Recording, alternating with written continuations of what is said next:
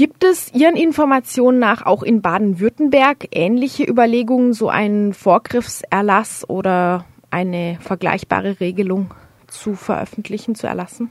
Wir haben jetzt mit großer Freude diesen Vorstoß aus Niedersachsen zur Kenntnis genommen. Wir wollen als Grüne Landtagsfraktion den Ball aufgreifen und werden eben die Landesregierung auch äh, bitten, die einen entsprechenden Erlass auch für Baden-Württemberg umzusetzen. Wir gehen davon aus, dass sich eigentlich da keine Einwände erheben werden, da ja Baden-Württemberg im Bundesrat eines der Länder war, die diesem Antrag aus Hamburg damals beigetreten sind und den unterstützt haben. Und wir gehen davon aus, dass sich da auch keine, keine Schwierigkeiten ergeben werden. Mhm. Haben Sie da schon irgendwelche Signale aus der SPD wahrgenommen, ob das vielleicht sowieso schon ähnliche Überlegungen gibt?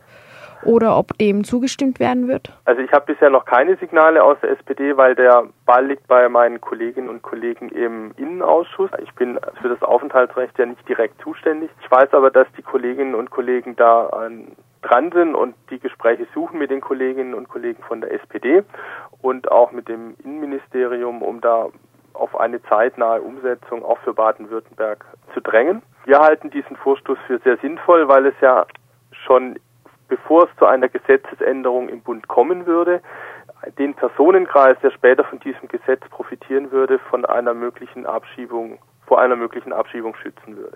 Das heißt, auch in Baden-Württemberg wird es in die Richtung gehen, dass jeder Fall einer potenziellen Abschiebung einzeln geprüft werden wird, daraufhin, ob diese Person vielleicht in Bälde von der Bleiberechtsregelung profitieren könnte.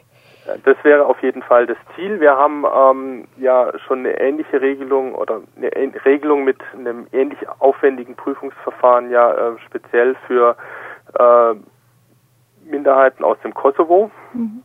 Wo wir diesen äh, Kosovo-Erlass haben wo eben auch eine aufwendige Prüfung erfolgen soll. Und es wäre auf jeden Fall das Ziel, diesen Weg weiter auszudehnen auf andere Personengruppen. Mhm. Das heißt, die Einzelfallprüfungen für Flüchtlinge aus dem Kosovo, die nach der Kosovo-Delegation des Petitionsausschusses angekündigt wurde, die, die gilt nach wie vor. Die gilt nach wie vor. Mhm. Vielleicht ein Detail zu den Einzelfallprüfungen, die sich dann ergeben würden. Im Hinblick auf die Bleiberechtsregelung vorgesehen ist ein Bleiberecht ja unter bestimmten Bedingungen, also langjähriger Aufenthalt, nur ein bestimmtes Maß an Vorstrafen darf gegeben sein, gute Deutschkenntnisse.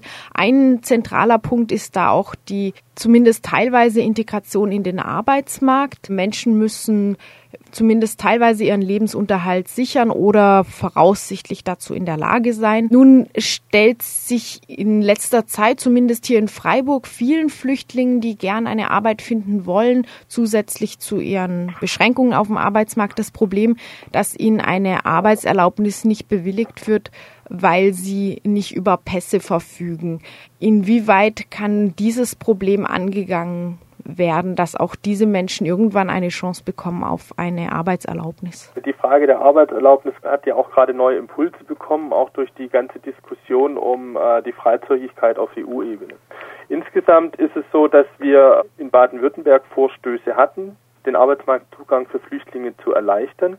Aber auch hier sind wir leider an die bundesgesetzlichen Regelungen gebeten. Da gibt es diese Zentralstelle in Duisburg, die für die Arbeitserlaubnisse grundsätzlich verantwortlich ist. Wir wollen allerdings versuchen, dass es hier zumindest von Seiten der Landesregierung auch neue Vorstöße gibt, hier den Arbeitsmarktzugang generell etwas zu vereinfachen. Er ist bisher ja schon noch von der alten Bundesregierung auf neun Monate Sperrfrist, also wo keine Arbeit aufgenommen werden kann, reduziert worden. Und wir hoffen, dass es eben die Möglichkeit gibt, künftig für Flüchtlinge auch auf sechs Monate noch weiter herunterzugehen, wie es ursprünglich auch von der Europäischen Union vorgeschlagen wurde.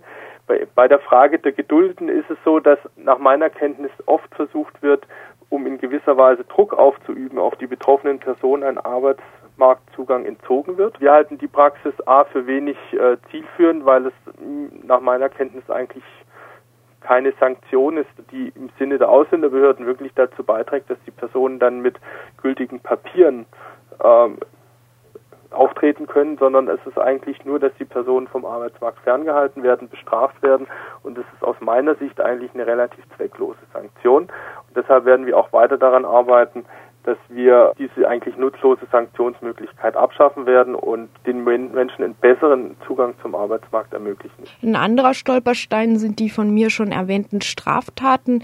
Es gibt zwar eine unterschiedliche Höchstgrenze an zulässigen Tagessätzen, mit denen trotzdem noch ein Bleiberecht zu erhalten ist, abhängig davon, ob es sich um spezifische Delikte im Sinne des Ausländerstrafrechts handelt oder nicht.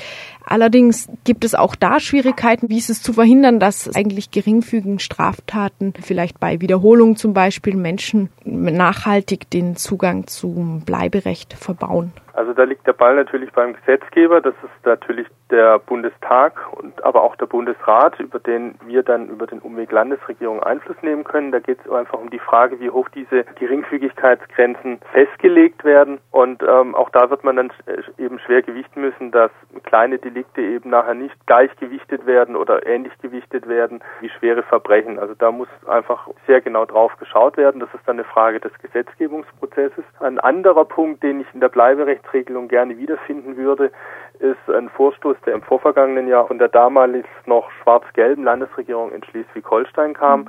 nämlich der Vorstoß, dass falsche Angaben zu Personen im mhm. Asylverfahren, die oft äh, eine Anerkennung für einen Aufenthalt verhindert haben, eben reparabel sind. Und das mhm. wäre tatsächlich auch wirklich eine rechtliche Neuerung, dass falsche Angaben in einem Asylverfahren die bislang nicht heilbar waren, unter keinen Umständen heilbar waren, dass die eben repariert werden können durch entsprechende Integrationsleistungen. Und das mhm. wäre wirklich auch für die betroffenen Personen ein großer Fortschritt, weil das einfach in der Realität zeigt, dass das doch auch ein Problem ist, das sehr häufig auftritt.